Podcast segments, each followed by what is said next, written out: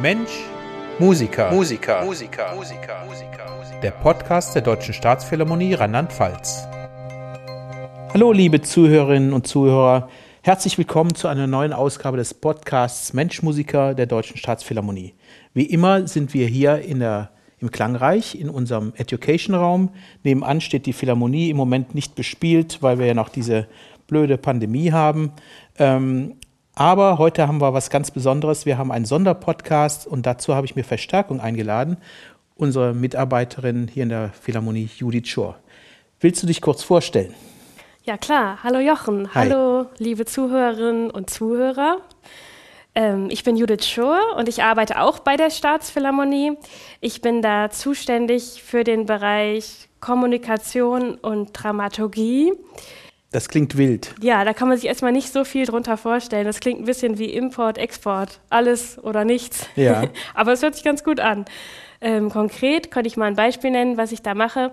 Ich bin zum Beispiel zuständig für das Magazin, das wir viermal im Jahr herausgeben. Ja, und im Moment haben wir ja wirklich nicht so viel über Konzerte zu berichten oder wissen auch noch nicht, was wir ankündigen können. Ja, wir können hier ziemlich schwermütig anfangen heute. Ja. Wir sind immer noch im Lockdown. Das Orchester darf zwar proben, aber nicht auftreten. Und manche Leute, die uns gerade zuhören, die sind vielleicht auch gerade in relativ deprimierter Stimmung in ihren Wohnzimmern. Und, und da ähm, habt ihr eine, eine super äh, Idee gehabt. Das war keine, ja, das ist vielleicht falsch ausgedrückt, eine super Idee, aber es war auch eine Notwendigkeit, ja. Ihr habt euch im Team gefragt, ja. ist Musik relevant und was, was macht Musik mit jemandem? Ja, es kam vor allem darüber, dass wir gedacht haben, das Thema Gesundheit ist gerade in aller Munde. In der ganzen ist ein gesamtgesellschaftliches Thema und natürlich auch bei uns im Orchester, weil wir natürlich zum einen aufgrund des Gesundheitsschutzes gerade nicht auftreten dürfen, dass nicht so viele Leute zusammenkommen und sich womöglich anstecken.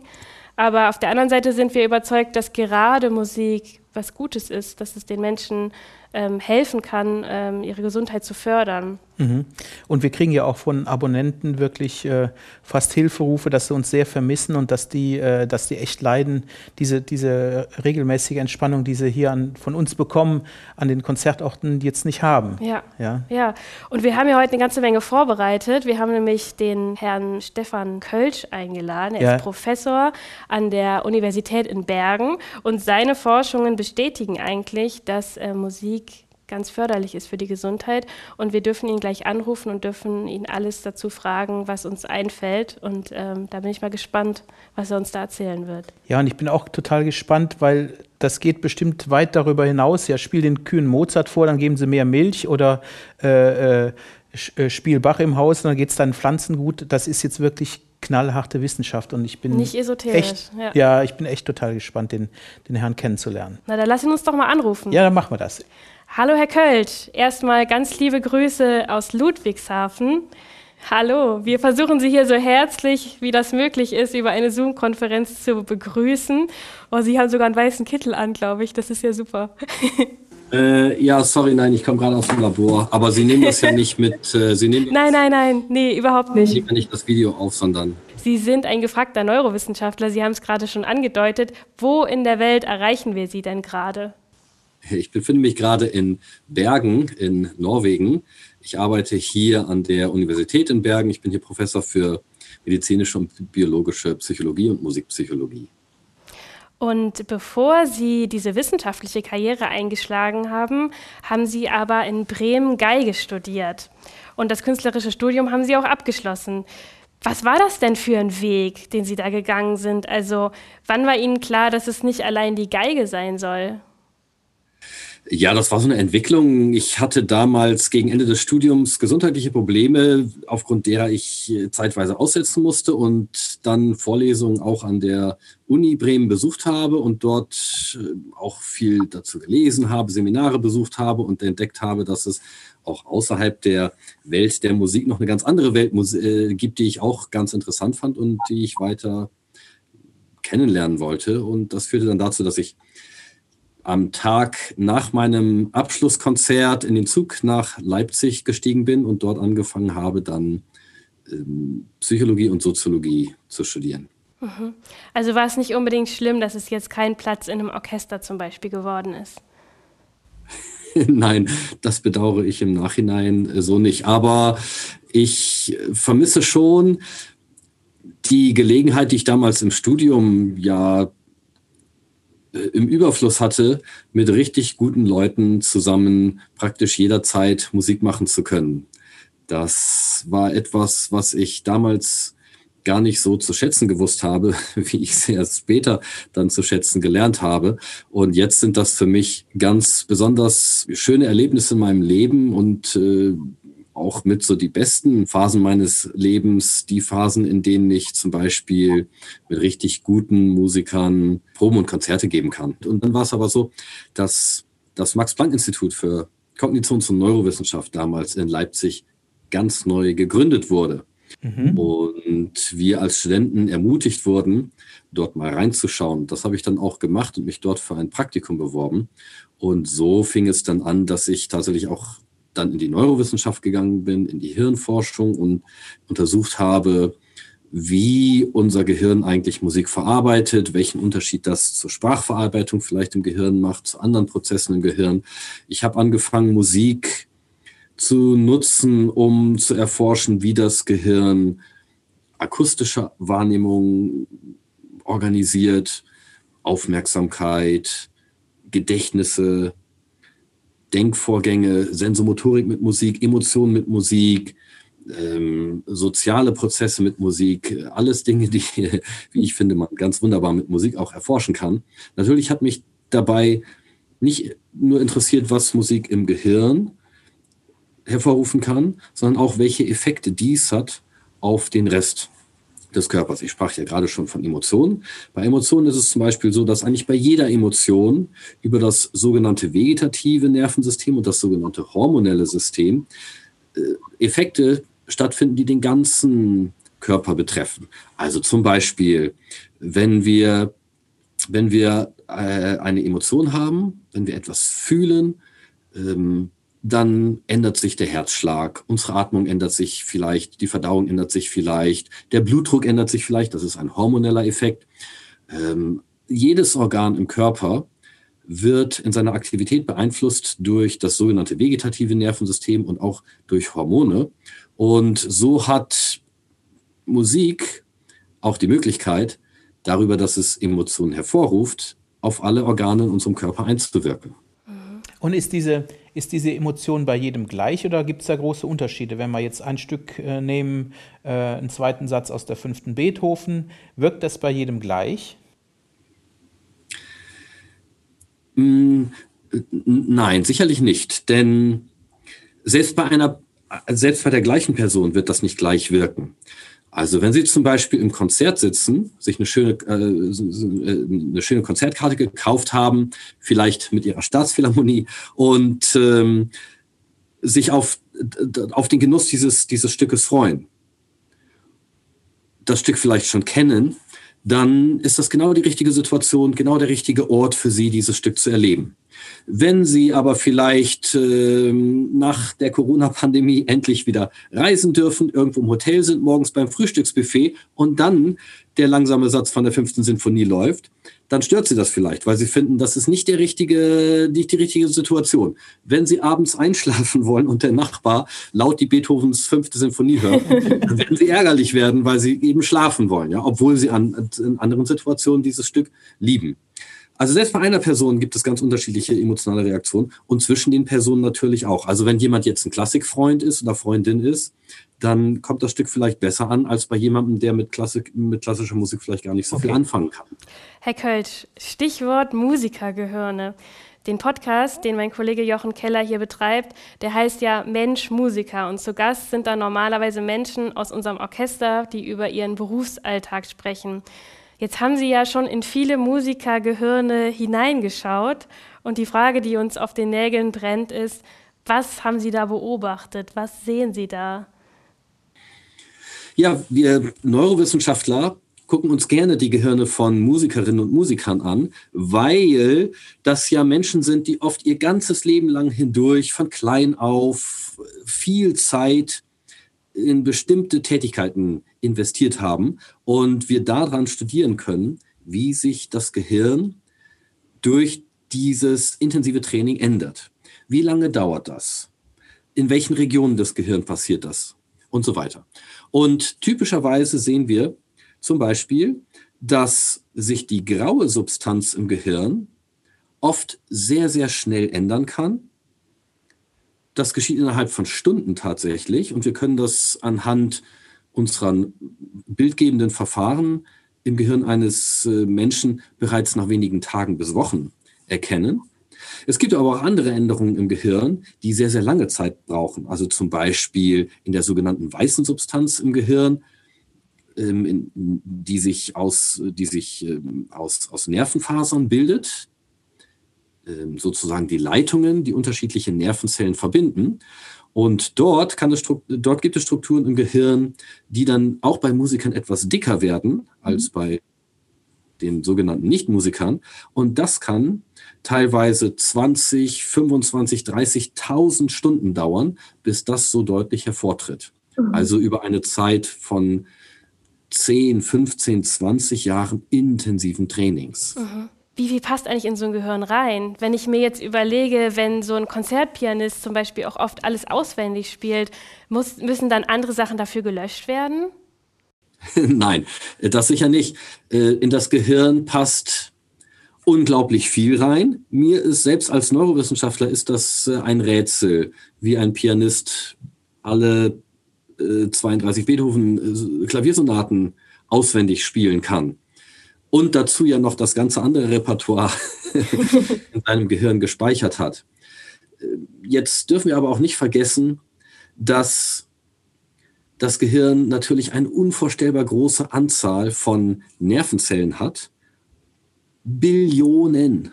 Und diese wiederum, jede einzelne, hunderte bis zu tausende Verbindungen mit anderen Nervenzellen hat. In jeder Stunde in der wir intensiv eine Tätigkeit lernen, entstehen Millionen von Nerven, von Verbindungen zwischen Nervenzellen. Mhm. Millionen. Was ja. auf der anderen Seite natürlich auch heißt für die Musikstudentinnen und Studenten unter den Hörern hier, dass jede Stunde, die wir nicht üben oder nicht uns äh, mit, mit, mit dem beschäftigen, was uns vielleicht unseren eigentlichen Zielen im Leben näher bringt, wenn es irgendwelche Lernziele sind, wir eben auch diese Millionen von Synapsen eben nicht bilden. Also auf einer ganz unterbewussten Ebene habe ich das als, als Student, als Musiker, als werdender Musiker beim Üben festgestellt. Diese, diese Zeit, wo sich anscheinend äußerlich nichts getan hat, wo man wirklich tagtäglich in seine Übekammer gelaufen ist und hat da seine sechs Stunden gemacht, ähm, ist für mich auch so emotional eine ganz, ganz wichtige Zeit gewesen, von der ich, die, die ist so ein bisschen mysteriös, aber das ist, glaube ich, die wichtigste Zeit in meinem Leben gewesen, wo sich äußerlich nicht viel verändert hat, aber ich mich mit dem Instrument ganz intensiv auseinandergesetzt habe. Ja, das, das ist auch für viele, äh, kann das frustrierend sein. Für mich war das als Musikstudent äh, schwierig, dass ich Stunden geübt habe und geübt habe und geübt habe, aber nicht wirklich den Fortschritt so schnell gesehen habe, wie ich ihn gerne gesehen hätte. Ja. Ähm, also zum Beispiel, sagen wir, ein Handwerker, der eine Mauer aufzieht, der sieht eben am Ende des Tages, was er da gemacht hat, er hat und, und kann das genau sehen. Aha, heute Morgen war die Mauer so hoch, jetzt ist die Mauer so hoch. Ja. Ähm, das ist beim, beim Lernen eines Musikinstruments eben oft nicht der Fall.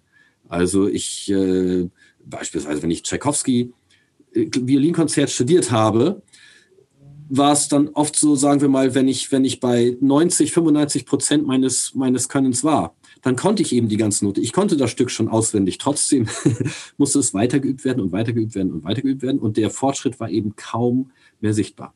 Oft relativ frustrierend.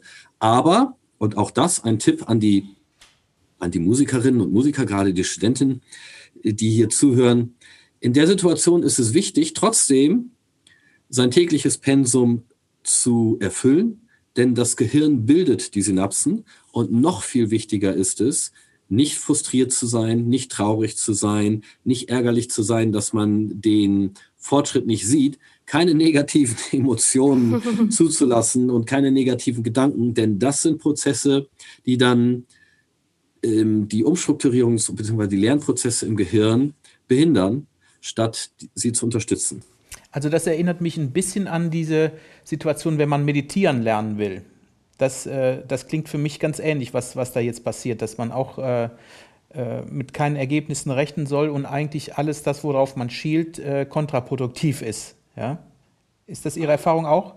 Ah, genau. In meinem, in meinem Buch Good Vibrations habe ich ja auch ein Kapitel drin zur Musikmeditation, wo ich beschreibe, wie man äh, Musik nutzen kann, entweder beim Hören wie eine Meditation oder auch beim Üben zum Beispiel oder beim Spielen wie eine Meditation. Denn, Musik, denn wie Sie gerade ganz richtig gesagt haben, ist natürlich ein ganz wichtiger und ganz zentraler Aspekt der Meditation, den Geist von negativen Gedanken fernzuhalten. Zu üben, dass man eben nicht zurückfällt in negative Gedankenschleifen. Ja, äh, Gedanken, negatives Gedankenkreisen um die fiese Ex, der doofe Kollege, ja, das frustrierende Erlebnis hier, das gemeine Erlebnis dort und so weiter. Wir haben die ja alle und natürlich sind bestimmte Teile unseres Gehirns dazu geneigt, immer wieder da zurück zurückzukommen und immer wieder negativ um diese Gedanken zu kreisen, was dann negative Stimmung hervorruft. Und beides, die negativen Gedanken und noch mehr die negativen Stimmungen, die daraus resultieren, sind ungesund. Viel ungesünder, als das die Medizin ganz lange Zeit gedacht hat. Das hat die Medizin auch lange Zeit unterschätzt. So, und wenn wir jetzt äh, zum Beispiel meditieren, und ähm, dabei uns darauf fokussieren, unseren Geist eben nicht um negative Dinge kreisen zu lassen, dann hat das äh, Effekte, die unserer Gesundheit förderlich sind. Heilsame Effekte. Und so können wir zum Beispiel Musik hören dazu nutzen, beim Hören uns auf die Musik zu konzentrieren und nicht unsere Gedanken um negative Dinge äh, kreisen zu lassen.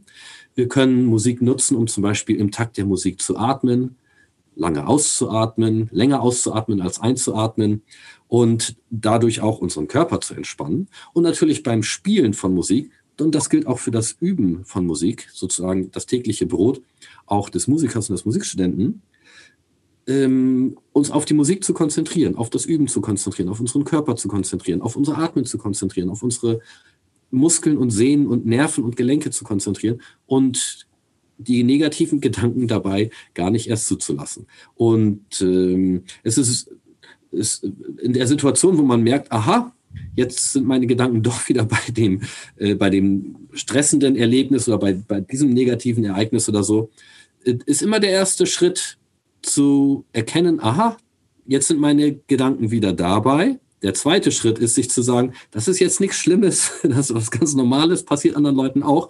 Und der dritte Schritt ist, Jetzt lenke ich meine Gedanken wieder auf das, was ich eigentlich möchte. Ja, das ist mit dem, oft mit dem strapazierten Begriff Achtsamkeit auch gemeint, oder? Genau, das sind im Prinzip sind das alles die gleichen, die gleichen Techniken. Bloß ähm, ich mag Musik, weil es weniger langweilig ist. viele, also viele Achtsamkeits- und Meditationsübungen sind ja stinklangweilig, wie ich finde. Äh, ich, ich nutze da lieber Musik. Andere nutzen zum Beispiel gerne Tanzen, auch ganz toll. Hat gleich auch ähm, für, für die Sehnen und Gelenke dann auch positive Effekte, weil es ja im Prinzip so eine Art sportliche Betätigung ist. Beim Yoga genau das Gleiche. Da hat der Körper, also Gelenke, Sehnen, Muskeln und so weiter, hat auch gleich was davon. Herr Költe, ich möchte nochmal zurückkommen. Sie haben es schon erwähnt, Sie haben ein Buch geschrieben, Good Vibrations, die heilende Kraft der Musik. Und das ist ja sozusagen auch der, der Schlüssel dazu, wie wir, also die Staatsphilharmonie, wie wir sie kennengelernt haben, weil wir natürlich als Orchester uns gerade auch extrem mit der Thematik Musik und Gesundheit beschäftigen. Zunächst aus der Not gedrungen, weil das Orchester natürlich, es darf gerade proben, aber es darf nach wie vor nicht auftreten. Und das alles tun wir ja quasi. Ähm, um die Gesundheit der Menschen zu schützen. Man darf sich gerade nicht treffen, ähm, um Infektionen zu vermeiden. Trotzdem wissen wir ja dank Ihrer Forschungsergebnisse, dass die Musik aber auch gerade förderlich ist äh, für die Gesundheit. Wie sind eigentlich die Beweise für Ihre, für Ihre Wissenschaft und was sagen Sie Leuten, die Musiktherapie zum Beispiel esoterisch finden oder die Kraft der Musik da belächeln? Ja, zunächst mal muss man dazu sagen, dass leider noch nicht so viel wirklich gute wissenschaftliche Evidenz für die heilsamen Effekte von Musik existiert, wie ich das gerne hätte. In meinem Buch fasse ich zusammen diejenigen Dinge, über, über die wir mittlerweile, sagen wir mal, wissenschaftliche Fakten haben, die ausreichend gut wiederholt und bestätigt wurden, so dass wir sagen können, ja, auf Basis dieser wissenschaftlichen Fakten können wir sagen, dass diese und jene musiktherapeutischen Interventionen oder Maßnahmen oder Therapien tatsächlich wirken. Ja, das, das, das können wir zeigen und äh, da gibt es jetzt keinen Zweifel mehr dran. Es gibt aber auch ganz viele Bereiche, in denen wir solche Dinge noch weiter untermauern müssen. Also zum Beispiel, ich habe keinen Zweifel daran, dass Musik Patienten mit Depression oder Menschen mit Tendenz zu Depressionen helfen kann.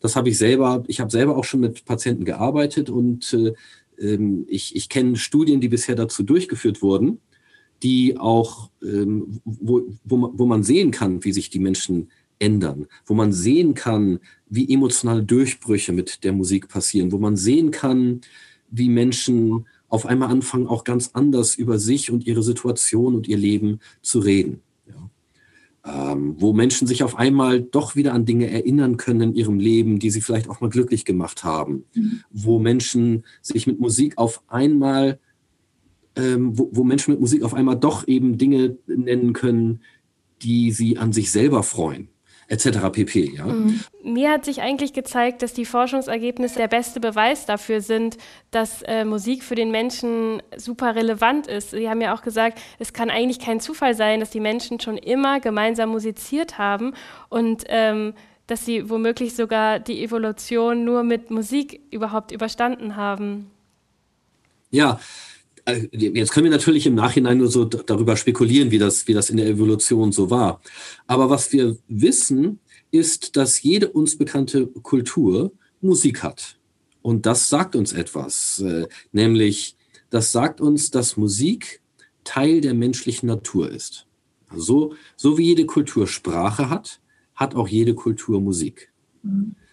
Und dann können wir natürlich überlegen, was haben denn diese ganzen musikalischen Kulturen, die uns bekannt sind, gemeinsam? Und das ist, dass alle Kulturen Arten von Musik haben, wo sich Menschen an Musik beteiligen und wo Menschen mit Musik Gemeinschaft erleben, ja, soziale Gemeinschaft, äh, menschliche Bindungen erleben, wo Menschen durch Musik Teil der Gruppe werden und nicht mehr alleine sind. Also eigentlich wie so eine Art äh, friedliche Geheimwaffe des Menschen, oder?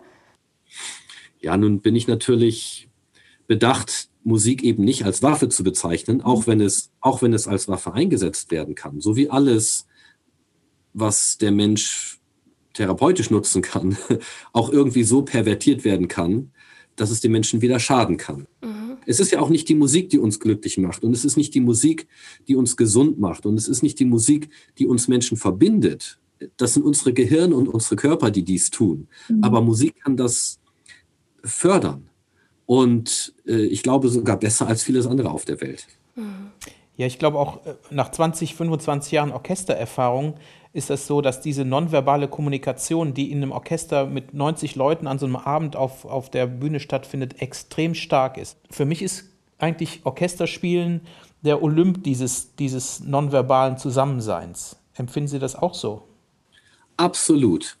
Also zum einen ist es so, dass wir oft vergessen, wie besonders das ist, dass wir unsere Bewegungen oder auch unsere Stimmen, was ja letztendlich auch Bewegung ist, miteinander in einen Takt bringen können. Das ist etwas ganz Besonderes. Das können nur wir Menschen. Nur wir Menschen können zusammen klatschen oder zusammen singen. Ja, also äh, Wale singen zwar auch, aber die singen eben nicht im Chor.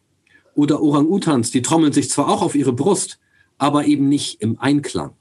Und wir Menschen, wir können das. Und ähm, das brachte mich auch dazu, auch in dem Buch zu schreiben, dass die, die Fähigkeit, Bewegungen zu einem Takt zu synchronisieren, wahrscheinlich der entscheidende Übergang war vom Tier zum Menschen. Nur wir Menschen können das. So, und wenn wir das tun, dann hat das interessanterweise eine ganze Reihe von sozialen Effekten. Wenn wir zusammen in einem Takt klatschen oder zusammen in einem Orchester gar eine Sinfonie spielen, wenn wir unsere Bewegungen gemeinsam synchronisieren, sagen wir wissenschaftlich, also ja in einen Takt bringen, dann, und da gibt es viele schöne Studien dazu, die das zeigen, verhalten wir uns danach kooperativer. Wir, halten, wir verhalten uns danach friedfertiger, wir verhalten uns danach fairer. miteinander. Das sind alles Dinge, die die soziale Gemeinschaft unterstützen. Und das ist wahrscheinlich auch etwas, was evolutionär wichtig war oder biologisch adaptiv, sagen wir, äh, für den Menschen. Ja, und im Orchester sind es ja auch Mikroemotionen, die dann weitergegeben werden. Wenn jetzt ein, Oboen-Solo kommt oder ein Horn-Solo und, und der nächste Mensch ist dran, um das fortzusetzen oder das zu beantworten, dann, dann, dann passiert dieses schon. Dann werden diese Mikroemotionen in äh, Echtzeit quasi übernommen. Und das ist, das ist das Faszinierende daran. Natürlich. Und es ist ja auch so, dass, dass das ja gerade das ist, was uns im Publikum auch so bewegt. Wenn wir sehen, dass da 90 Leute gemeinsam an einem Strang ziehen und gemeinsam, gemeinsam spielen, ihre Bewegung synchronisieren, dann ist das natürlich auch etwas, was uns als Publikum tief bewegen kann. Und gerade dann, wenn wir sehen, die spielen tatsächlich zusammen, ja, die spielen miteinander, die geben tatsächlich sich die Motive weiter, die geben sich die Emotionen weiter, dann ist das eben etwas, was sich auch aufs Publikum überträgt. Das Publikum merkt ja, wenn diese magischen Momente da sind, wo tatsächlich alle, wo alle zusammen gemeinsam spielen, wo das Orchester merkt, oh, heute, heute ist, heute ist dieses gewisse etwas drin. Das merkt das Publikum ja auch. Und dann schwingen irgendwie auch alle gemeinsam. Dann ist, dann fiebert das Publikum mit und dann empfindet auch nicht nur das Orchester das so, sondern dann empfindet das irgendwie alle, alle 1000, 1500 Leute im Auditorium empfinden das irgendwie gemeinsam. Das sind ja auch so gemeint, das sind ja so, so diese magischen Momente, die dann auch, ähm, auch entstehen. Das ist auch etwas, was mir zum Beispiel, was mir wichtig ist, wenn ich, also ein Grund, einer der Gründe, auch weswegen ich Konzertkarten kaufe, richtiges 3 3D-Audioerlebnis habe ich eben nur im Konzertsaal. Zu Hause mit, mit zwei Lautsprechern geht es ja nicht. Herr Kölsch, jetzt müssen wir schon langsam zum Schluss kommen, aber ich habe noch eine Frage, beziehungsweise würde Ihnen noch gerne eine Sache erzählen. Und zwar möchten wir jetzt hier bei der Staatsphilharmonie die erste musikalische Notfallapotheke aufbauen. Und dafür haben wir ein paar Symptome zusammengestellt, die relativ ähm, marktüblich sind, sage ich mal. Liebeskummer, Erschöpfung, Angst, Stress. Und jetzt wollte ich Sie fragen, ob Sie eigentlich auch einen ultimativen Mood-Song haben, den Sie hier uns äh, empfehlen könnten. also, äh, ja, lassen Sie. Oder zumindest sagen Sie, ob Sie Klassik hören oder ob Sie dann eher was anderes hören. Also, äh, bei, bei, mir persönlich ist es so, dass Bach als Ermutigung für mich oft am besten funktioniert. Mhm. Ähm, aber es gibt auch Stücke, die, die vielleicht jeder kennt. Also zum Beispiel Eye of the Tiger ah, ist ja. so ein Stück, das bei mir auch sehr, sehr gut funktioniert. was auch so eine Art ultimativer äh, Mood-Song äh, vielleicht ist. Ähm, es, gibt es geht bei mir aber durch die Genres hindurch. Also ich habe auch äh, ähm, Musik von, ja, zum Beispiel von Jazzmusikern, Wynton Marsalis mag ich zum Beispiel besonders gerne, die bei mir gut als Mood-Songs funktionieren. Das sind dann oft so lustige Stomps zum mhm. Beispiel. Äh, aber vielleicht eher so, ähm, sagen wir mal, als Rezept jetzt nochmal gedacht, weil Sie von Apotheke gesprochen haben, ja. In Situationen, in denen man zum Beispiel Liebeskummer hat oder vielleicht sich depressiv fühlt, ist es so, dass viele Menschen die Tendenz haben, Musik zu hören, die zu ihrer Stimmung passt. Weil sie meinen, oh, da fühle ich mich verstanden, da fühle ich mich nicht mehr alleine und so weiter. Mhm. Das hilft mir, mich mal so richtig auszuheulen. Mhm. Das, das ist dann auch okay, ja. Jedoch ist es wichtig, dann auch überleitend zu Stücken, die sich nach der Stimmung anhört, in die man kommen möchte. Mhm. Also vielleicht ermutigt oder fröhlich oder beruhigt oder motiviert. Mhm. Es ist wichtig, und das sage ich hier mit allem Nachdruck, gerade Liebeskummer, Depression und so weiter, nicht in einer Stimmung von Musikstücken zu verharren, nicht in melancholischer Musik unterzugehen, denn das kann auch eine Negativspirale in Gang setzen, die einen dann nur noch weiter runterzieht. Mhm. Patienten mit Depressionen rate ich zum Beispiel in Situationen des Lebens, in denen es einem gut geht, sich eine Playliste zusammenzustellen die kann auch, die darf auch mit traurig klingender Musik erstmal anfangen, die einen sozusagen in der melancholischen Stimmung erstmal abholt und dann Stück für Stück übergeht mhm. zu ermutigt klingender Musik. Das ist übrigens bei fast jeder Bach-Kantate in Moll der Fall. Und das ist auch bei einigen CDs von Wynton Marsalis der Fall, die mit einem traurigen Blues anfangen und dann Stück für Stück übergehen zu fröhlich klingender Musik. Bei Menschen, die so keine Tendenz zur Depression haben, ähm, oder, oder, es gibt auch andere Menschen, die, die sagen, also ich brauche diese traurig klingende Musik gar nicht erst. Also bei, bei mir geht es eigentlich am besten, wenn ich gleich meine Mood-Songs anschalte, wenn ich gleich fröhlich klingende Musik anschalte. Das ist natürlich auch völlig okay. Das ist bei mir zum Beispiel eher der Fall. Ja, ich, ich, ich äh, höre in, in Situationen, in denen ich äh, sozusagen so, ein, so einen musikalischen Emotionsbooster brauche, eher direkt die fröhlich klingende Musik. Aber nochmal ganz kurz gesagt, für diejenigen, die das brauchen, achten Sie darauf, dass Sie danach Stück für Stück übergehen zu Musik, die sich anhört wie die Stimmung, in die sie kommen möchten. Also positiv klingende Musik. Ja, perfekt. Vielen Dank. Ganz herzlichen Dank für Ihre Zeit. Ja. Und äh, dass Sie mich eingeladen haben, haben als Gast für Ihren Podcast. Klasse. Danke. Danke. Alles Gute. tschüss. Bis bald. Tschüss. Tschüss. tschüss. Gute, ja, tschüss. Tschüss, tschüss. Ja, Judith, super interessant. Ich glaube, da hätten wir noch ganz lange weitersprechen können und ähm, das Irre ist halt, dass das ganz wissenschaftlich ist. Ja, aber ihr habt auch eine Menge, ihr habt auch eine Menge geforscht hier schon im, im Haus. Ne? Und äh, vielleicht kannst du uns kurz er erklären, was dann im Magazin ähm, zu lesen sein wird. Mhm.